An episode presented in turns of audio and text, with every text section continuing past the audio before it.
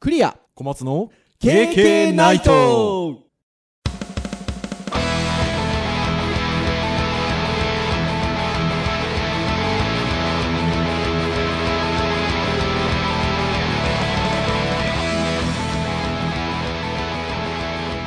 「KK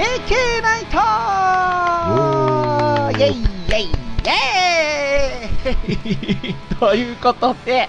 148回目の配信となりますお届けをいたしますのはクリアとはい、小松です。どうぞよろしくお願いいたしますはい、よろしくお願いしします。ますはーいということでいやーもう夏真っ盛りでございますねもう暑いですよ、もう 暑い本当に暑くてですねまあ今日はあのこの収録をしてるのがえっと祭日、まあ、祝日の日ということで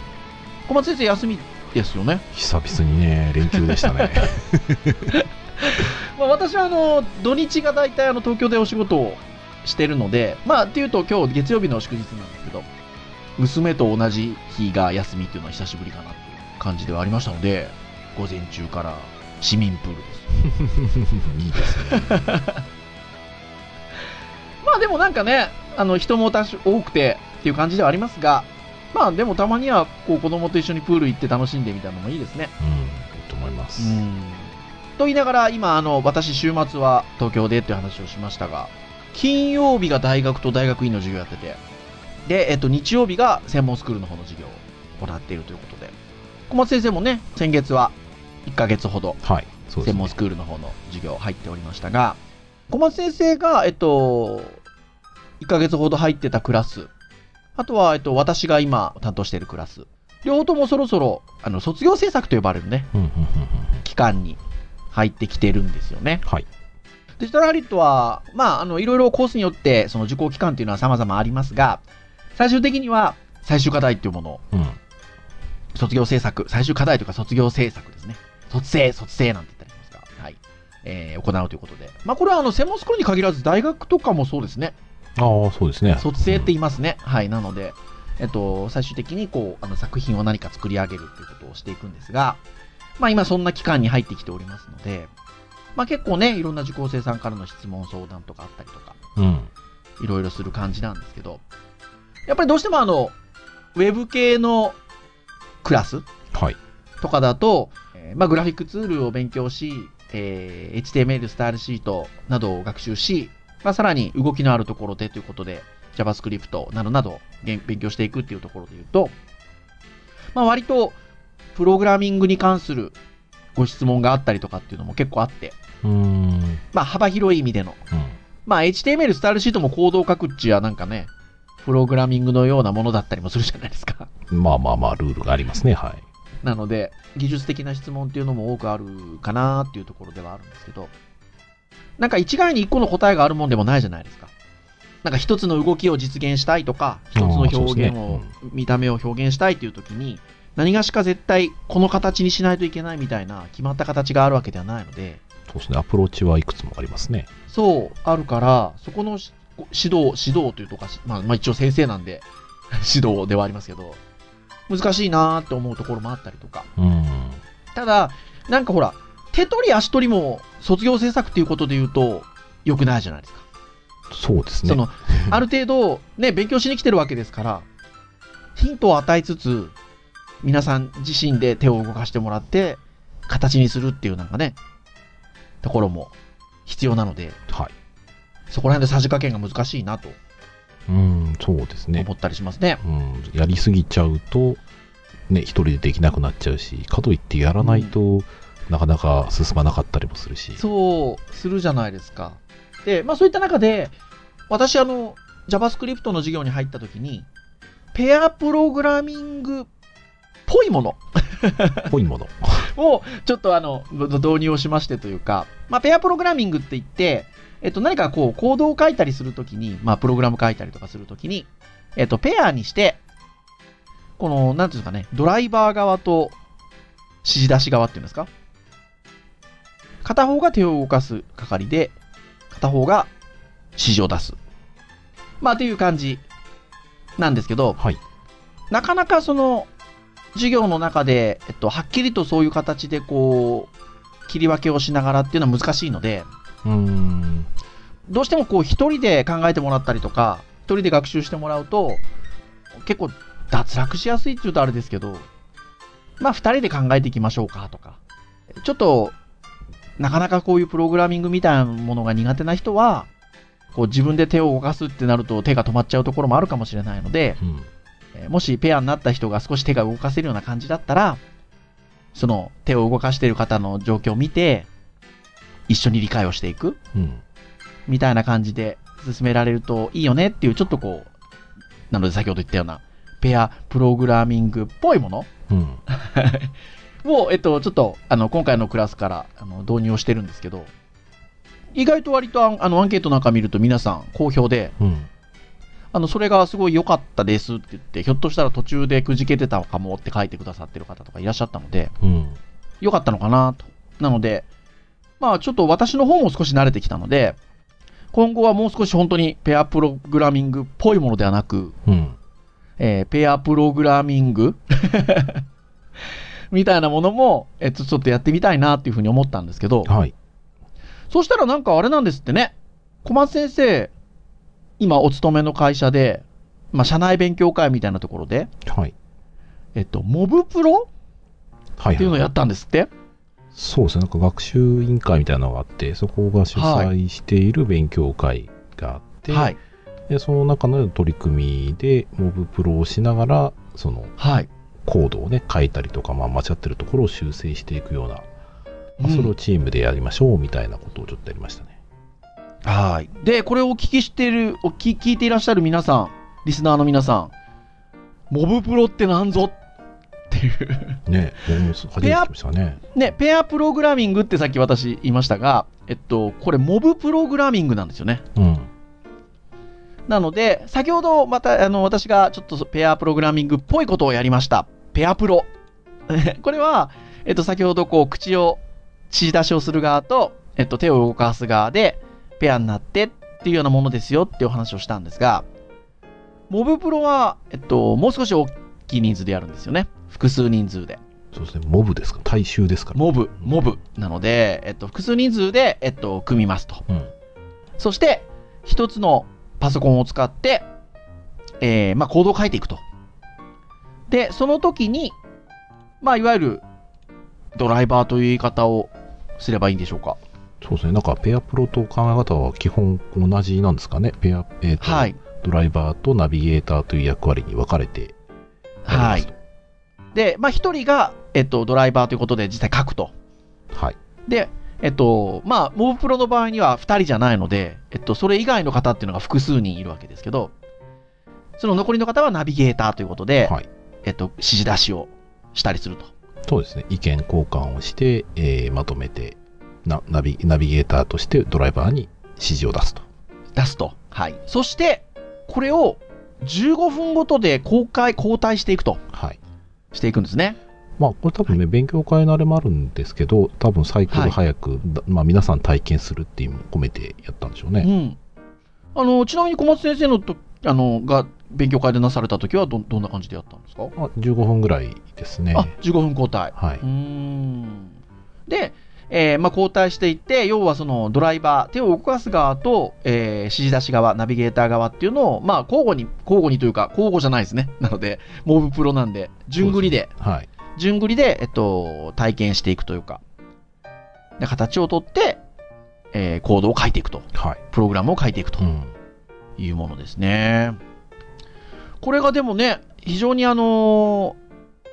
まあ、いろんないい効果があると。うん。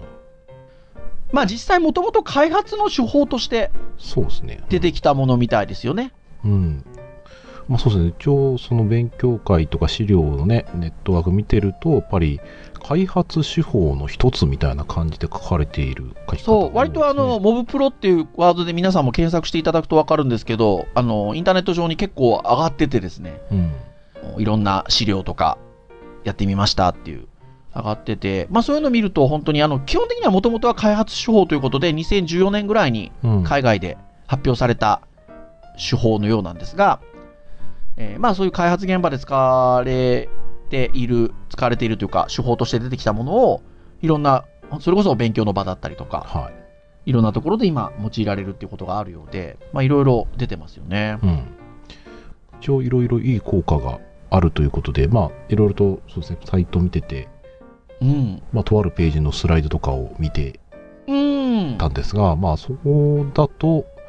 ちょっと読んでみますけど、えーとはいあるまあ、そしてスライドシェアのちょっとまたページまた紹介しますが、うんはい。えーモプロとはみたいなね、ところで、はい。えー、と何がいいんですかと、えーうん。ペアプロと異なり人数が奇想でも実践、これなんか確かにそうだなっていう感じがそうでしすねましたね。はい。あとは全員思考過程も踏まえた上での議論ができるので、抜け漏れがなかったり、ブラッシュアップがしやすいと。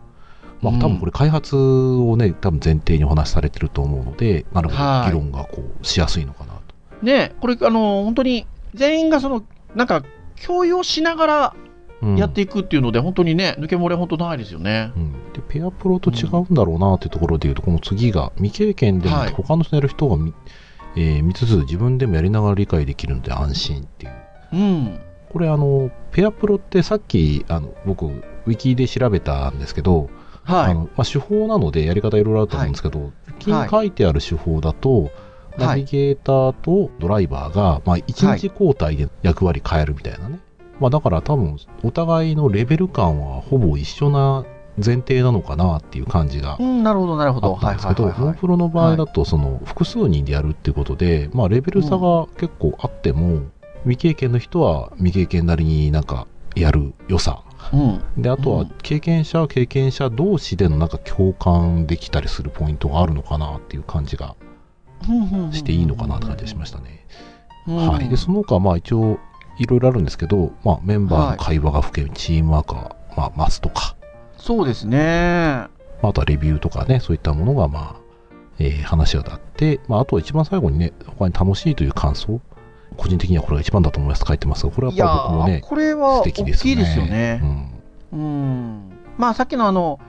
ね、私がペアプロっぽいものを今年の授業から入れてますっていう話をしたんですけど、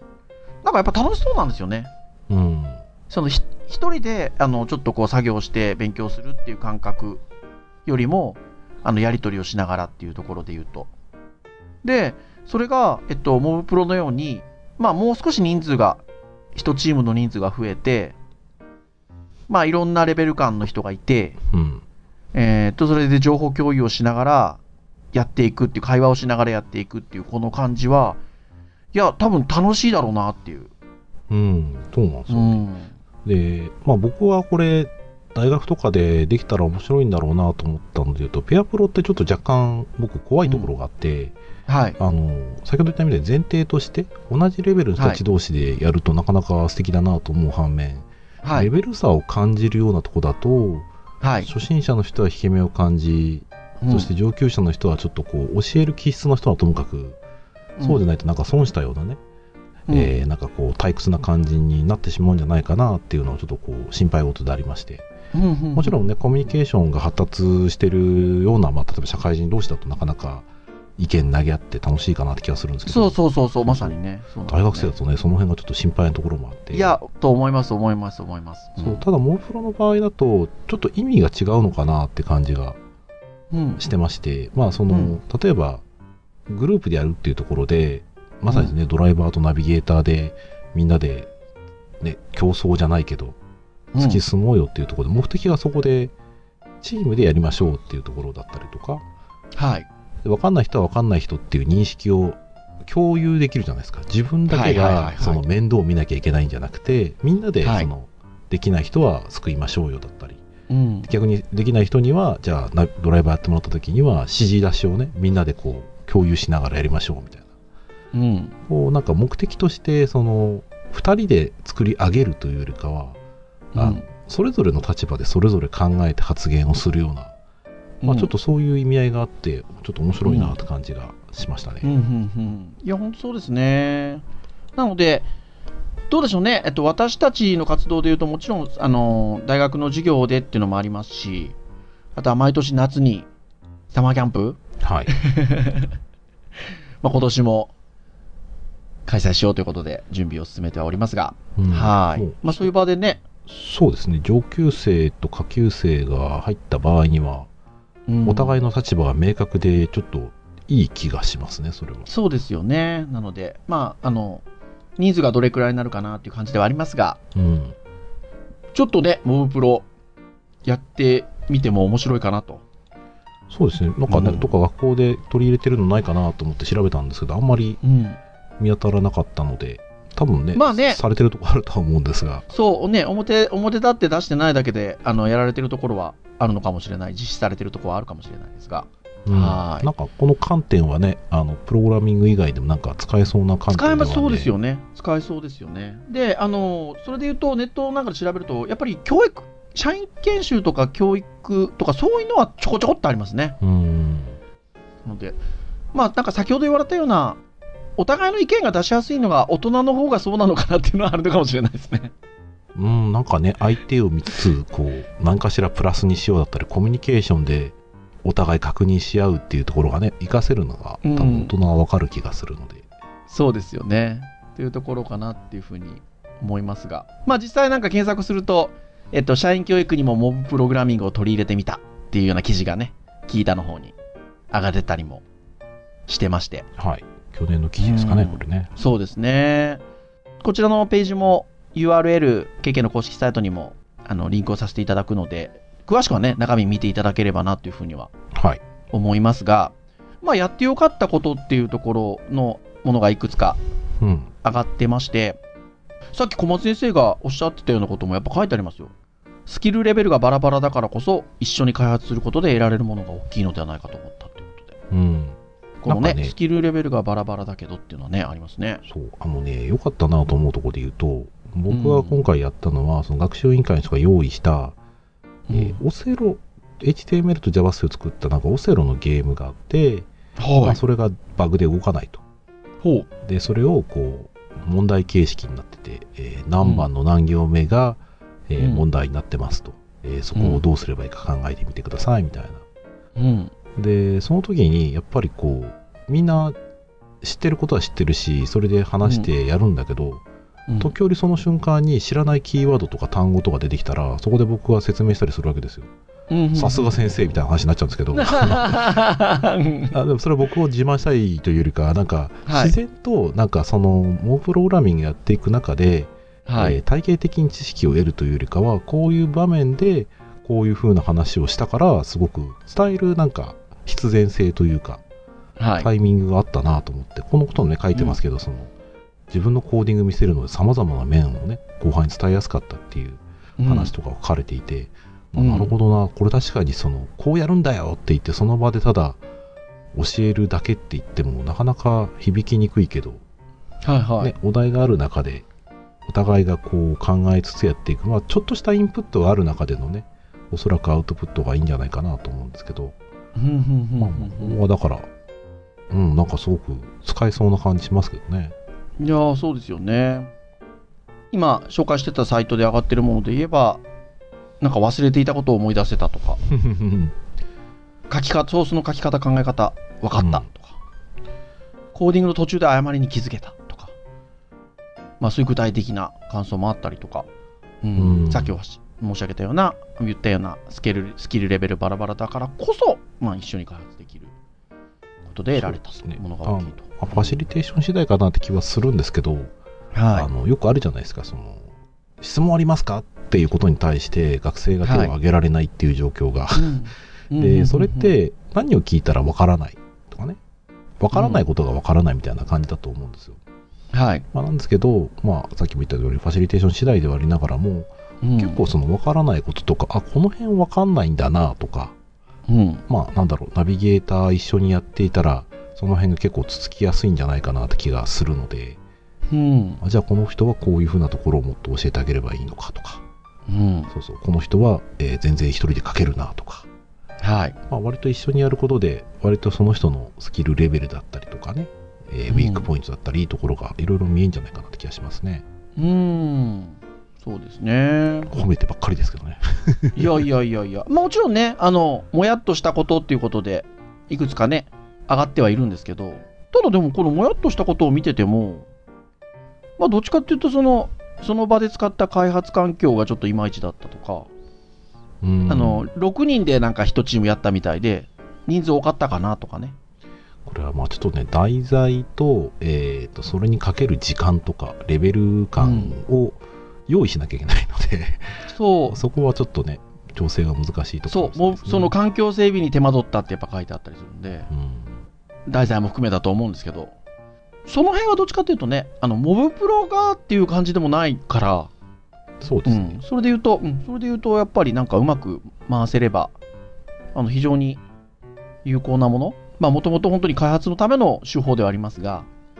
そういった勉強会だったりとか、あのまあ私どもね、先生なんで、まあ、教育の場でうまく使ってあげるっていうのはね、いいのかなというふうに思うんですけど。そうですねた多分うん、一番できる人とできない人のレベル感を事前に把握をしとけば、はい。それに見合った課題は出せるんじゃないかなって感じがしますけどそれがないうんうんとうん相当混乱をしたりとうん。か、はいはいはあいのは分からないままちょっとねあの劣等感を持っちゃう可能性はゼロじゃないのでい。うん。であとはできる人もできる人のレベルを知っといてあげないと誰もできない状況になって誰もおすすめないみたいなね、はいはいはい。にもなりかねないので、まあ、ちょっとそのそう辺でがすね。知る必要が必要あるかなと。うん。そして、社員教育で、えーもうプログラミング取り入れてみたという、えーページの最後にまとめとして、まあ感触としてはすごくいいと。うん山本五十六氏のやってみせの名言をまさに実現できると。書いてあるんですよね。うんで、ね、あの、私たちね、あの、山本五十六さん、 うんまああのね、元あの軍人の方っていうのは存じ上げてるんですけど、そうですねあのうん逆に言うとそれぐらいしかあもう私は知らなかったんですけど聞いたら小松先生もそんなにうんまあご存知じゃないということ多で分ね第二次世界大戦あたりの軍人の方ですよねぐらいな感ねっじしかていうねぐらいのこと詳でしくまあなく本て当は本当はもっとね勉強が必要なのかもしれませんがはい、まあただ今日の流れで言うとやってみせの名言をっていうのでこれちょっと気になったんですよねうん、で調べてみたんですよねやってみせの名言ってなんだろうということでそしたらどうなんでしょうねこれひょっとしたら教育学みたいなの勉強してる人からしたら意外と知ってることなんですかね。うん、かもしんないですねねえ僕らはね 違うところから先生になってますから。うんっていうので言うと、えっと、山本五十六さんの言葉として「やってみせ」「言って聞かせて」「させてみて」「褒めてやらねば人は動かず」という言葉があるということなんですけど、はいまあ、先ほども言った通りちょっと私たちねあの山本五十六さんっていう方自体がちょっとどういうねあれなのかっていうのはその詳しくは存じ上げておりませんしちょっとその方があの行われたことについてどうこうっていうのはちょっと今日は特にはないんですがはい、あのただこの言葉自体はねうんあのすごくその教育っていう観点で言うとあのなんかいい言葉ですね。うん、なんかね、うんそまあそうそうっすねってこうなんかしっくりくるものがありきまますねすありますね。うん、確かにこうやってみせて言って聞かせて、ね、でそれをやらせてみて、まあ実際いいところをこうきちっとし指摘するまあ褒めるって指摘ことすを、ね、ると褒めると。うん、実際合ってる合ってないよね効果測定しながらいけないんで,、うんでそこでまあそうするこそとしでて人そのことによって、えっと、その人が育ってその人が動くとうんだからそれをしないと人は動かじ動かないですよっていううん、言葉ですよねおっしゃる通りそうでこれとねその僕らが見てそれを解説してくれてる、まあ、ある方のページとかで ペもージがまたあってねそうそううんその人の書き方も確かになこの見せるっていうこと、ううんん、ってことをきちんと省いてませんかみたいなねそうです結ね構多いからって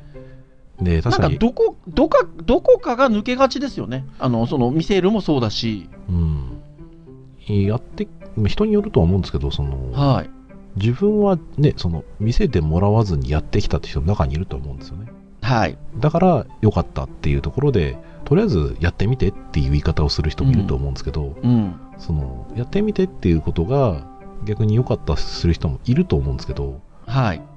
指針としてねうん全部が全部見せる必要はないと思うんですけど、はいあの何をするかっていうのをまず見せるとでまずそのきっかけとしてその人に動かせるためにまず見せた上でやらせてみるとうんでそこから先はもちろんねどんどんあのやってみせっていいと思うんですけど、うんそれをこう省くことで割と人によってはつまずきやすいんじゃないかなって気はするのでうん。やっぱり実際やらしてみないと分かんないことも多いので、ね、僕も授業今教えてますけど、うんや。っぱり課題出して課題の内容を見てうん。本当にできてるのかな分かってるのかなっていうのは割と結構疑問ではあるので、まうん。あそれをやっぱりねフィードバックするタイミングなり面と向かってやんないとなかなか伝わってない気はしますし、うん。まあ、場合によっては動いてないかもしれないですよねそこはね。そう。いや、本当にあの、言葉として、スッとくるなっていう感じがあって、うん意外とどれか抜けがちなんじゃないかなって本当思っちゃうんですよね。うーんそのなんか、例えばですよ、あの、いい悪い云々はちょっと置いとくんですけど、うん 何かをこう、身につけるっていう時に、見て、覚えろみたいなのあるじゃないですか。はい。師匠がやってることを見てお覚えろみたいな。それってなんか言って聞かせてが抜けてる感じがするんですよね。ああ、なるほどね。やってみせて、で、やってみろと、もうさせてみてっていうか、んそこになんか言って聞かせる言葉で説明して、聞かせて上でさせてみるっていう、その言って聞かせてが抜けてる感じのところもありますし、うん、そうですね。僕、昔だと、この、褒めてやらねば抜けてた気がしますね。そうでしょそういうのも抜けがちじゃないですか。そう、こうコード書かせてね、や説明をしてやらせてみそて、で、実際それで自分で考えてやったことに対して何かフィードバックを返してなかったりはするので、 そう。あとは、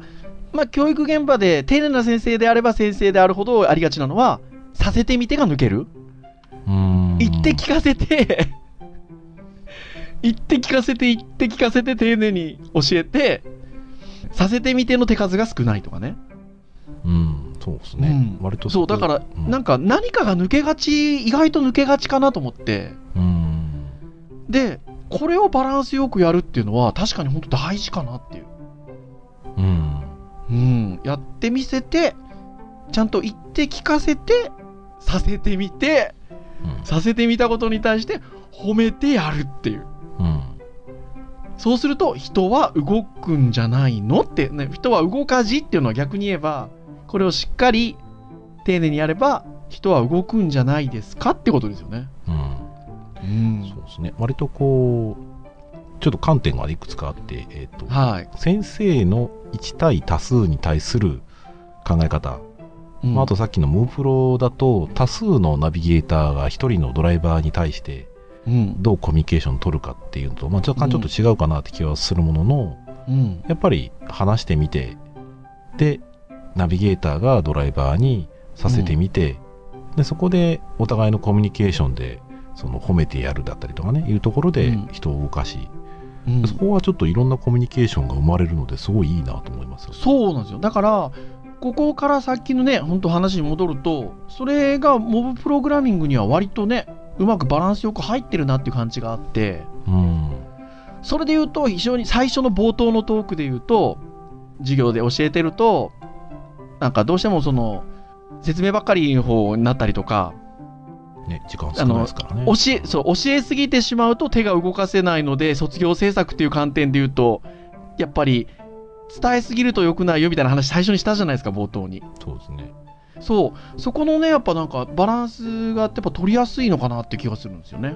うんそうですね、んさせてばさせてさせてばっかりもちょっとねダメだし。言って聞かせる部分減っちゃうんだよねそうそうそうそう。なので、なんかそこを意外と取りやすいのが、もうプログラミングっていうものをこう、教育の場でちょっとこう、やってみる。うん取り入れてみるまあもしくはそのモブプログラミングが持っている、そういう要素をね今うんそうですね流れみたいなものが、多分その組み合わせでね多分1対1だと生まれにくかったりとかう1ん。対1の力関係によって見えないものがね複数で複数のナビゲーターと1人のドライバーの関係性がそういうコミュニケーションをね作れるよう。うなん気がするので、うんプ。ログラミング限らずなんかね応用効きそうな感じしうますね。ん、法要聞きそうな気がしますよね。うん。なので、まあ、ここまで話してきてなんですけど、今日はね、教育会だったんですよね。そうです よ。そう、だから、なんかそういう意味では、本当にあの、まあ、モブプログラミングっていう、プログラミングっていう言葉がついてますが、なんかいろんな形で応用が効きそうなうん手法、うん、この流れを組んであげると、すごくいい気がしますね。そうですね。うーん。っていうところですので、まあ、こういった以上は私たちもなんかのタイミングでね、まあ、さサマーキャンプが一番可能性高いかもしれませんが、うん。うん。ちょっとね、軽くやってみましょうかね。そうですね。うん上級生と下級生混ぜても面白いし、上級生同士でやらしても面白い気がしますようね。ーん。っていう気がします。はーい。といったようなところでしょうか。はい。ぜひ、気になる方いらっしゃったら、モブプログラミングという言葉で、ちょっといろいろ、見てみてみられる、見てみられると、いいんじゃなかろうかな、というふうに思います。はい。 はい。それでは以上といたしましょうかね。はい。 KK ナイトは毎週木曜日に配信をいたしております。公式サイト、えーアクセスをしていただけますと、もうプレイヤーがあのそのページの中に直接ありますので、えー再生ボタンをポチッと押していただければ、直接そこで聞いていただけます。まあ、この形で聞いていただいている方も非常に多いんじゃないでしょうか。まあ、ただ、iTunes ストアなどなどの購読登録サービス登録をしていただくと、端末に自動的にダウンロードされますので、まあ、お好きなタイミングであったりとか、番外編みたいな感じで急に配信された時